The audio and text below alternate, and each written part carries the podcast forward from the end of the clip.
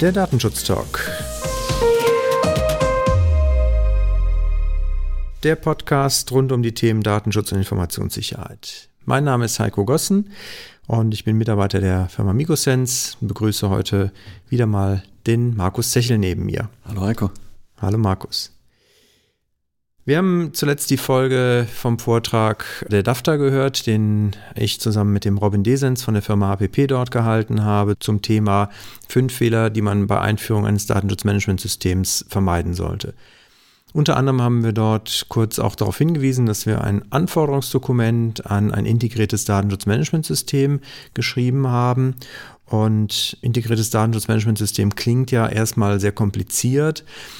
Ich habe in dem Vortrag ja schon kurz erläutert, warum überhaupt Datenschutzmanagementsystem und integriertes Datenschutzmanagementsystem klingt ja jetzt noch sehr viel komplizierter, Markus. Du bist einer der Mitautoren und äh, wir haben ja sehr lange schon an diesem IDSMS gearbeitet. 2013, glaube ich, waren so die ersten Gedanken dazu, zu sagen, wie können wir Datenschutz tatsächlich irgendwie in, in einen Rahmen gießen, der eine gewisse Nachhaltigkeit mit sich bringt.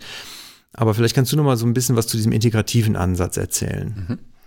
Also gerade der integrative Ansatz ist ja das, was wir von Anfang an versucht haben, mit dem IDSMS umzusetzen, weil wir aus unseren Erfahrungen, die wir selber als Berater gemacht haben und die auch mit verschiedenen Managementsystemen vertraut sind, gesammelt haben. Ich, ich denke, auf den Punkt gebracht ähm, ist es sinnvoll, Datenschutz nicht als zusätzlichen Monolithen im Unternehmen zu installieren, sondern zu schauen, dass sich da, wo bereits Managementsysteme im Unternehmen existieren, auf die vorhandenen Strukturen, Prozesse zurückgreifen kann und dann wirklich den integrierten Ansatz verfolgen kann.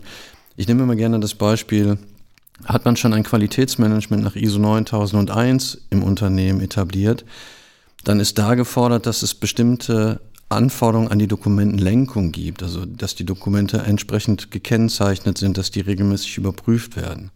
Und die Vorgaben nutzen wir dann einfach und ähm, nehmen die für unser Datenschutzmanagementsystem. Das heißt, das Qualitätsmanagement würde die führenden Vorgaben machen, die für das Thema Dokumentenlenkung rele relevant sind. Und wir würden dann einfach unsere Dokumente nach den Vorgaben auch entsprechend kennzeichnen. Das ist so ein Aspekt aus dem Qualitätsmanagement. Eventuell gibt es ein übergreifendes Risikomanagement nach ISO-Norm 31000 wo das Thema risikoorientierter Ansatz schon etabliert ist, wo es eventuell auch Vorgaben gibt, wie ein Risiko ähm, identifiziert wird, wie ein Risiko klassifiziert wird. Und auch da könnten wir uns mit dem integrierten Datenschutzmanagementsystem einfach anlehnen und die Anforderungen dann entsprechend umsetzen. Jetzt hast du schon zwei Anknüpfungspunkte genannt, äh, ganz hervorragend. Ich denke, es gibt noch viele weitere Möglichkeiten. Mir fallen da zum Beispiel spontan natürlich die Nähe auch zur ISO 27001 an, die ja äh, die Anforderungen an ein Informationssicherheitsmanagementsystem beschreibt, wo wir sicherlich auch weitere Prozesse haben, an die wir anknüpfen können.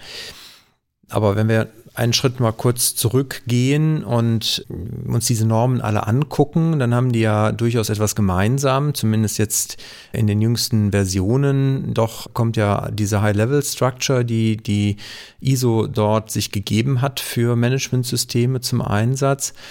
Und wenn ich das richtig wiedergebe, dann haben wir uns ja auch da sehr stark dran orientiert an dieser Struktur, um die Anforderungen an das Managementsystem zu beschreiben. Ich hoffe, dass du das richtig wiedergibst, weil du ja auch einer der Autoren bist dazu. Also ich hoffe, dass du das kennst.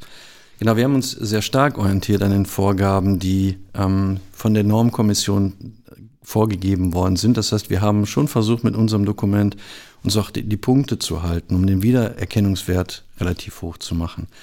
Und das Schöne ist ja, dass die Norm die Normvorgaben dann genau diesen PDCA-Zyklus, den Prozessentwicklungszyklus und den Zyklus der Entwicklung des Managementsystems mitliefern. Und deswegen wäre es schade gewesen, wenn wir die Informationen nicht auch in unserem integrierten Datenschutzmanagementsystem mit untergebracht hätten.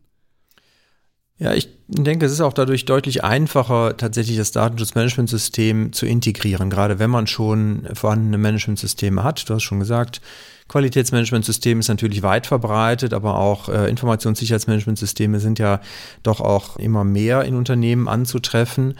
Und ich glaube, gerade dieser, diese Übernahme der Grobstruktur hilft dann enorm, tatsächlich hier diesen integrativen Ansatz auch zu etablieren.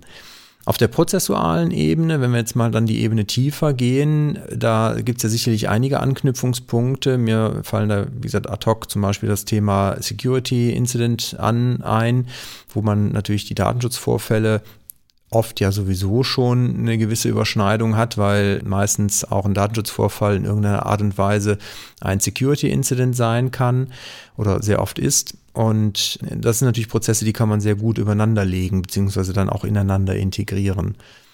Wo würdest du sehen, gibt es weitere Anknüpfungspunkte? Was mir spontan einfällt, ist der Aspekt, wo es um die Identifizierung und die, der Umgang mit Werten geht. Das ist ja auch so eine Idee, die ja gerade aus der ISO 27001 kommt. Und die Werte, ähm, die Assets, die Systeme sind nachher natürlich dann auch sinnvolle Informationen, die wir brauchen für die Risikobewertung, wenn es aus dem Datenschutzperspektive um die Sicherheit der Verarbeitung geht. Auch da müssen wir wissen, welche Systeme kommen eigentlich zum Einsatz, um die dann betrachten zu können. Dann haben wir insbesondere das Thema Risikomanagement, was ich schon angesprochen habe. Das findet sich halt in unterschiedlichsten Ausprägungen eigentlich in allen Normen, weil man immer den Ansatz der Risiken und der Chancen auch sieht, je nachdem, aus welcher Perspektive man das betrachtet. Und auch das Thema der Compliance ist ja auch ein Aspekt, der zu behandeln wäre. Das wären so typische Aspekte, die mir einfallen würden, wenn man nur ähm, sich die unterschiedlichen Normen anguckt. Aber ich bin bei dir, da, da gibt es noch ganz viele Anknüpfungspunkte. Ja, ich glaube, weitere Themen, die wir in allen Managementsystemen haben, sind natürlich äh, so Sachen wie die internen Audits, die sich ja auch nicht nur tatsächlich vom Prozess her, also zu sagen, wie machen wir ein Audit, was äh, sind die äh, Vorlaufzeiten, die wir zum Beispiel für die Adressierung, die Terminplanung, die Adressierung der Themen, aber auch den Auditplan verschicken und so weiter haben bis hin natürlich zu den Verfahren, wie dann tatsächlich das Audit durchgeführt wird. Das kann man alles synchronisieren, beziehungsweise auf das Vorhandene gegebenenfalls aufsetzen. Aber tatsächlich auch thematisch, glaube ich, kann man durchaus Synergien ziehen, dass halt zum Beispiel Audits, die sich auf bestimmte Bereiche konzentrieren, die man dann aus Datenschutzsicht einfach mit begleitet, äh, Termine, die man gemeinsam macht, um verschiedene Aspekte halt abzufragen und so natürlich auch bei den beteiligten Fachbereichen durchaus eine höhere Akzeptanz damit erreicht, weil sie halt nicht äh, drei Audits in einem Jahr machen müssen, weil einmal der Datenschutzbeauftragte kommt, dann der Qualitätsmanagementbeauftragte und am Ende kommt nochmal der Informationssicherheitsbeauftragte sondern tatsächlich ähm, alle drei vielleicht gemeinsam kommen und ähm, oft werden ja auch die gleichen Fragen gestellt, nach Vorgaben, nach Abläufen, wie funktioniert der Prozess, wie sind bestimmte Dinge umgesetzt.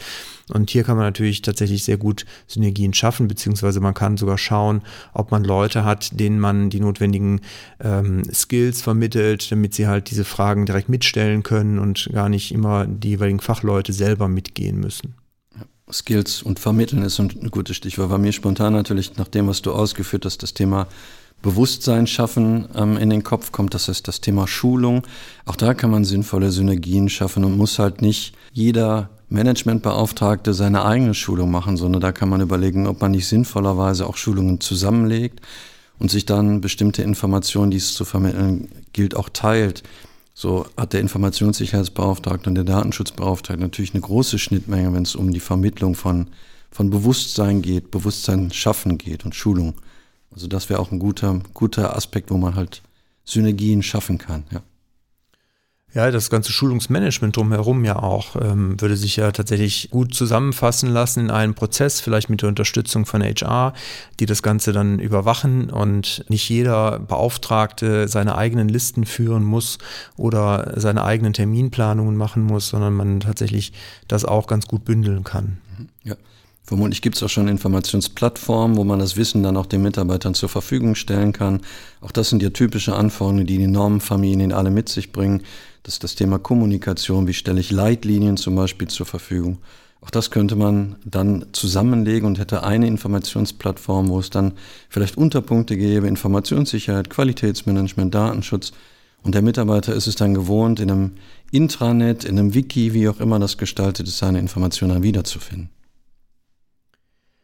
Jetzt haben wir ja als Aussteller auf der DAFTA einen äh, Stand gehabt und auch die Leute eingeladen, die dem Vortrag gelauscht haben, entsprechend an unserem Stand vorbeizukommen und sich ein Exemplar unseres Anforderungsdokuments an ein integriertes Datenschutzmanagementsystem abzuholen. Und Im Annex B der, äh, des Dokuments, da haben wir ja auch alle Prozesse, die wir so sehen, die man im Unternehmen etablieren sollte oder in denen man das Datenschutzthema anknüpfen kann und sollte die man typischerweise im Unternehmen findet, beschrieben, zumindest skizziert. Und ich glaube, ein wichtiger Punkt dabei ist natürlich auch, dass wir für all diese Prozesse Vorschläge machen, wie Kennzahlen aussehen können. Auch das ist ja ein zentrales oder wichtiges Element äh, in Managementsystemen, dass man das Ganze messbar macht und tatsächlich auch die kontinuierliche Verbesserung darstellt.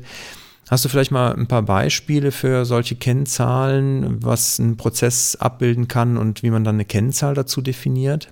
Also was mir als erstes einfällt, sind natürlich die Prozesse, wo es konkrete Vorgaben gibt, zum Beispiel durch die Aufsichtsbehörden oder durch die Datenschutzgrundverordnung.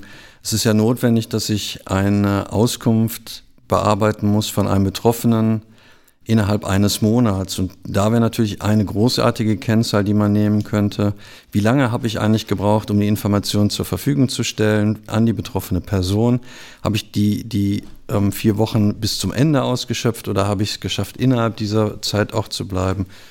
Und dann natürlich im nächsten Schritt auch zu gucken, wie kann ich Anpassungen vornehmen, damit ich die Vorgaben, die ich mir selber intern gebe, dann auch nicht bis zum Ende ausschöpfen muss. Also dass wir Durchlauf von Auskunft ersuchen, wäre so eine, eine typischer Aspekt. Das geht natürlich auch mit den anderen Vorgaben. Ich habe 72 Stunden Zeit, ähm, Meldungen an die Aufsichtsbehörde zu machen. Wie gut ist mein Prozess wirklich? Ähm, wie lange brauche ich es, um, um zu identifizieren, dass es sich um einen Datenschutzvorfall handelt, der entsprechend dann auch meldepflichtig ist? Das wären so typische Kennzahlen, die mir jetzt ad hoc einfallen würden. Ja, ich glaube, gerade letzteres ist tatsächlich eine auch äh, durchaus sehr kritische Kennzahl, weil sie tatsächlich ja auch ähm, Bußgeld bewährt ist, wenn ich halt diese Frist nicht einhalte. Und äh, da kann ich natürlich ganz hervorragend dran messen, vor allen Dingen, wenn ich halt, und in größeren Unternehmen ja auch gar nicht, äh, gar nicht so selten, dass ich Vorfälle habe, die vielleicht sogar meldepflichtig sind. Da sollte man auch durchaus sich äh, gar nicht für schämen, wenn man halt äh, ein paar Vorfälle im Jahr hat, die dann auch zu melden sind. Das ist in größeren Unternehmen äh, durchaus nicht so selten. Na, frei nach dem Motto, wo gehobelt wird, da fallen auch Späne. aber natürlich trotzdem ähm, natürlich nicht wünschenswert. Von daher aber tatsächlich ein gutes Beispiel auch für, für eine sehr kritische Kennzahl. Wir haben ja weitere Prozesse identifiziert, ich glaube auch äh, welche noch, wo man halt gute Anknüpfungspunkte hat, um Synergien zu schaffen und äh, diesen integrativen Ansatz zu fahren, zum Beispiel beim Thema Dienstleister. Wenn ich Dienstleister anbinde, dann habe ich da ja auch tatsächlich alle klassischen äh, Interessenten äh, wieder mit drin. Also sowohl der Qualitätsmanagementbeauftragte hat ein großes Interesse daran, dass die Qualität stimmt. Der Informationssicherheitsbeauftragte hat ähnliche Anforderungen an Lieferanten wie der Datenschutzbeauftragte, was die Sicherheit angeht und die Schutzziele. Welche Kennzahlen würden dir da einfallen, die man da noch ansetzen kann? Wir haben den Prozess ja versucht auch zu internationalisieren und haben ihn Supplier Management genannt. Also da geht es wirklich um die Lieferantenbeziehungen. Und da wäre natürlich auch ähm, die, die Idee, welche Arten von Lieferanten haben wir eigentlich entsprechend unseres eigenen Schemas identifiziert, haben die kategorisiert und wie viele von diesen Lieferanten habe ich dann auch nach den eigenen internen Vorgaben auditiert? Also wie habe ich mich davon überzeugt, dass die die geeigneten Garantien, die sie mir datenschutzrechtlich geben müssen, auch wirklich einhalten? Also auch eine Frage, wie, wie lange zum Beispiel ähm, ich brauche für die Vertragsverhandlung, das könnte auch ein Indikator dafür sein, ähm, dass da was zu verbessern ist. Also gehe ich wirklich darauf ein und nehme die Vertragsvorlagen von meinem Lieferanten, weil die bei mir eine relativ lange Bearbeitungszeit auslösen, weil es bei mir intern noch viele Bereiche gibt, die da auch noch drauf schauen wollen, nicht nur der Datenschutz, sondern eventuell auch die Rechtsabteilung. Oder nehme ich halt standardmäßig nur meine Vorgaben, was auch dann die Verhandlungsdauer vermutlich reduzieren würden. Das wäre auch eine, eine Kennzahl, die mir dazu einfällt. Jetzt bin ich ja ein großer Freund grundsätzlich von Kennzahlen, aber auch nicht um der Kennzahlen willen, sondern tatsächlich äh, erst wird eine Kennzahl ja dann wertvoll, wenn ich halt auch tatsächlich Dinge daraus ablesen kann. Und ich glaube, was halt auch man nicht unterschätzen sollte, ist natürlich auch die Zahlen zu interpretieren. Also nicht nur die Zahl als solches absolut zu sehen, sondern auch immer wieder dahinter zu gucken und zu sagen, wie ist sie denn zustande gekommen oder was sind vielleicht auch Auslöser für Veränderungen. Klassisches Beispiel, ich habe zum Beispiel eine steigende Anzahl an Vorfällen. Das kann natürlich zwei Auslöser haben. Zum einen, ich habe kurz vorher eine Schulung gemacht und die Mitarbeiter sind plötzlich sensibilisiert und melden deswegen mehr. Das heißt aber nicht zwangsläufig, dass ich auch mehr Vorfälle tatsächlich habe. Oder aber tatsächlich, ich habe eine Schwachstelle irgendwo äh, neu und deswegen erhöhen sich die Anzahl der Meldungen. Also von daher ist es, glaube ich, tatsächlich sehr wichtig, sich bei den Kennzahlen sehr genau Gedanken zu machen. Ähm, nicht nur, wie kann ich sie erheben, das ist ja durchaus auch oft mit Arbeit verbunden. Also man sollte sich auch tatsächlich natürlich da zurückhalten, was die Menge angeht und sich halt auf die reduzieren, die am Ende wirklich Mehrwerte bieten, wenn ich sie denn ähm, auch erfasse und auswerte. Aber vor allen Dingen ganz wichtig auch zu überlegen, wie gehe ich mit diesen Zahlen um, was lese ich denn tatsächlich raus und welche Maßnahmen leite ich ab. Ja, das das ist ja auch wieder eine Vorgabe aus der Norm. Das heißt ja zum ersten Mal, dass ich überhaupt überwache und messe. Das ist so der erste Teil. Und wenn ich dann die Messergebnisse habe, muss ich die analysieren und bewerten. Weil tatsächlich das Beispiel, was du angesprochen hast mit den Sicherheitsvorfällen, ist auch einer meiner Lieblingsbeispiele, um zu gucken, dass ich, wenn ich nur auf die reinen Zahlen gucke, ohne die zu analysieren, vielleicht zu einem falschen Ergebnis äh, kommen kann. Ja. Also ganz wichtig, wirklich sich auch zu überlegen. Und ähm, ich muss natürlich auch eine Idee haben, ähm, was so meine Vorgaben sind. Also nur Kennzahlen zu erfassen, bringt ja nichts. Da sind wir dann beim typischen PDCA-Zyklus. Ähm, die erste Phase muss ja die, die Planungsphase sein. Ich muss also eine Vorstellung haben, wie, wie lange ist zum Beispiel die Bearbeitungsdauer einer, einer Vertragsverhandlung mit dem Lieferanten, um dann auch messen zu können und dann auch bewerten zu können, ähm, halte ich die Vorgaben ein, um dann in der letzten Phase überlegen zu können, was muss ich denn anpassen damit ich wirklich die, die Durchlaufzeiten, den Prozess damit auch entsprechend verbessern kann. Und dann sind wir tatsächlich auch an der Stelle, wo wir auch für den Datenschutzbeauftragten, der ja oft, auch zumindest in der Vergangenheit, äh, vor der DSGVO ja auch oft Schwierigkeiten hatten, hatte darzustellen, was er denn eigentlich tut, wie überhaupt äh, sein Arbeitsalltag aussieht, was alles zu seinen Aufgaben gehört und was nicht. Das heißt, über die Kennzahlen kann ich natürlich nicht nur die Arbeit des Datenschutzbeauftragten plötzlich sichtbar machen und damit auch durchaus für eine Geschäftsführung zum Beispiel durchaus äh, darstellen, dass es einen Wert hat, ich kann aber natürlich auch das ganze Instrument, zum Beispiel das Management Review, was wir ja typischerweise in Managementsystemen auch haben, natürlich auch nutzen und äh, darüber dann auch der Geschäftsführung ähm, ja auch letztendlich natürlich Entscheidungen abfordern und sagen, okay, guck mal, da sind wir halt besser geworden, da sind wir aber noch schlechter geworden und Maßnahmen einfordern, um halt tatsächlich auch die gesetzten Ziele, die ja auch zum Managementsystem gehören, die natürlich auch weiter einzufordern, beziehungsweise die Maßnahmen, die dazugehören, um die Ziele zu erreichen. Und der Datenschutzbeauftragte kann ja dann mit dem Managementsystem auch der Unternehmensleitung halt nicht nur die Sachen abfordern, sondern eigentlich ist es ja auch eine Anforderung, die sich aus der, aus der Datenschutzgrundverordnung direkt ergibt, weil ähm, die, die Kennzahlen brauche ich, damit ich verbessern kann. Das ist ja, was der Artikel 24 auch fordert. Und der Verantwortliche kann, dadurch, dass er auch das Management Review dann hat, auch zeigen, dass er den Anforderungen nach Artikel 5 Absatz 2 ähm, gerecht geworden ist, dass er wirklich die Anforderungen der, der Datenschutzgrundverordnung auch einhält. Ich denke, das sind sehr zentrale Möglichkeiten. Ähm, das so ein Managementsystem hat für viele Beteiligte einfach nur Vorteil, weil selbst der Betroffene wird ja dadurch profitieren, weil die Prozesse besser gestaltet werden. Und dadurch muss ich halt nicht so lange auf ein Löschbegehren warten. Meine Daten können dann auch unverzüglich gelöscht werden, weil die, die Prozesse das einfach entsprechend vorsehen. Ein äh, weiterer Aspekt, den wir ja auch durchaus äh, immer wieder adressieren, wenn es um Prozesse geht, aber auch um die Tätigkeit des Datenschutzbeauftragten, ist ja das Thema Verantwortlichkeiten. Und wir haben glaube ich, auch schon äh, länger durchaus äh, Begeisterung beide dafür gefunden, das halt auch über entsprechende Raki-Matrixen abzubilden oder Raki-Matrizen, ich weiß gar nicht, wie man es äh, richtig sagt. Ähm, ich glaube, es wissen aber alle, was gemeint sind und die, die es nicht wissen, vielleicht kannst du noch mal ganz kurz erklären, was eine Raki-Matrix ist. Raki ist ein Akronym, was, was sich ähm, aus den englischen Buchstaben zusammensetzt für ähm, Responsible, Accountable, Consulted und Informed.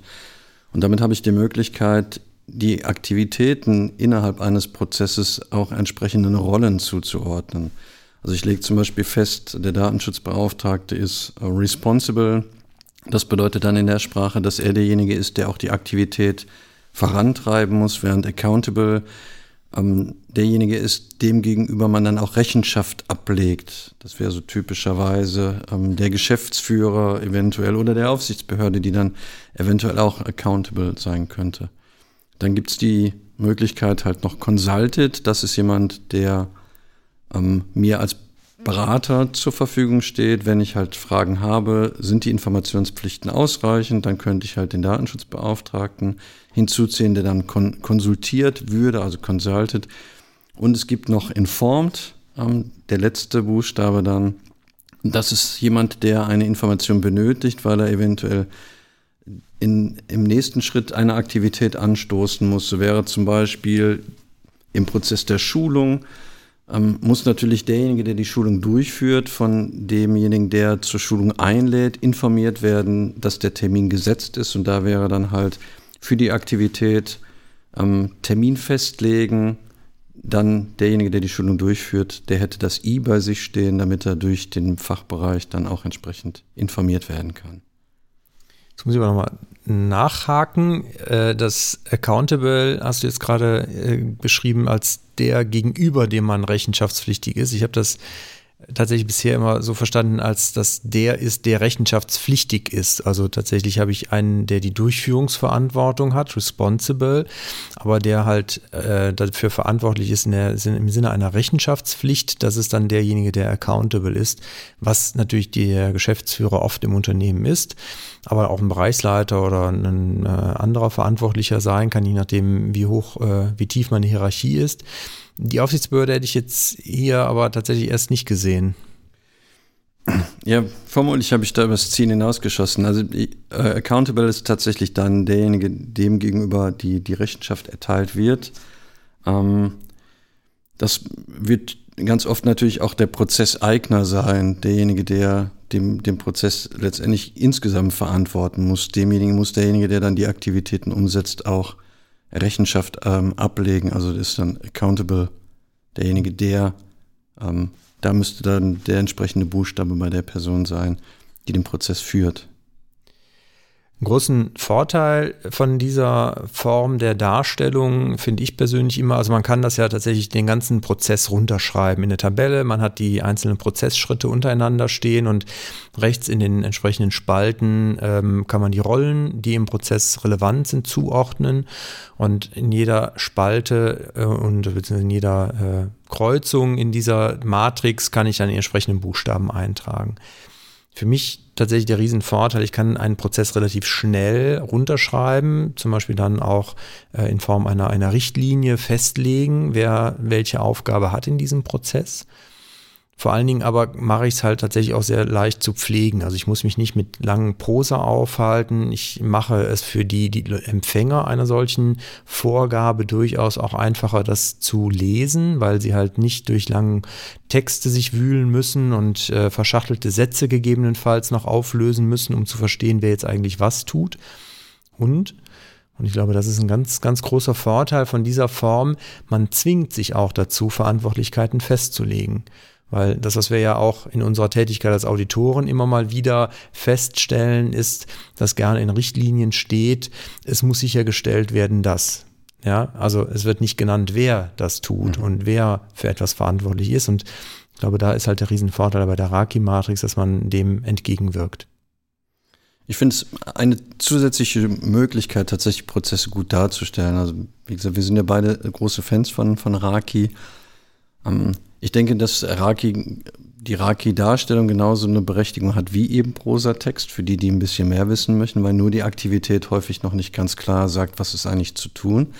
Und ich glaube, dass auch Flussdiagramme eben auch noch eine vernünftige Berechtigung haben, weil durch ein Flussdiagramm mit den entsprechenden Swimlanes, wo ja dann auch die Verantwortlichkeiten dargestellt sind, kann ich natürlich noch viel mehr Informationen zur Verfügung stellen. Aber es hängt natürlich immer davon ab, wem muss ich welche Informationen zu welchem Zeitpunkt geben. Und da ist durchaus Raki ganz sinnvoll zu wissen, ja, das muss ich tun, dafür bin ich verantwortlich. Genau, also es hilft tatsächlich auch für jemanden, der eine Rolle inne hat, sehr schnell zu erkennen, welche Verantwortlichkeiten, welche Aufgaben er in einem Prozess hat und ob er halt ähm, tatsächlich derjenige ist, der aktiv ist oder der vielleicht passiv informiert wird oder konsultiert wird. Also das hat tatsächlich einen, einen, einen riesen Vorteil für alle Beteiligten. Was ein ganz großer Vorteil ist, man macht damit transparent, dass der Datenschutzbeauftragte für viele Prozesse gar nicht innerhalb dieser Prozesse die Aktivitäten nicht responsible ist, sondern dass häufig dann andere Bereiche im Unternehmen sind und der Datenschutzbeauftragte dann eher konsultiert oder informiert wird. So ist zum Beispiel bei den betroffenen Rechten der Datenschutzbeauftragte in der Regel ja nicht derjenige, der die Auskünfte erteilt oder der die Löschbegehren umsetzt, sondern der wird dazu gezogen, falls es notwendig ist. Ja, schönes Beispiel. Wir sehen es ja in der Praxis durchaus oft anders. Äh, die Erwartungen in der Geschäftsleitung sind dann oft so, dass der Datenschutzbeauftragte macht und tun soll.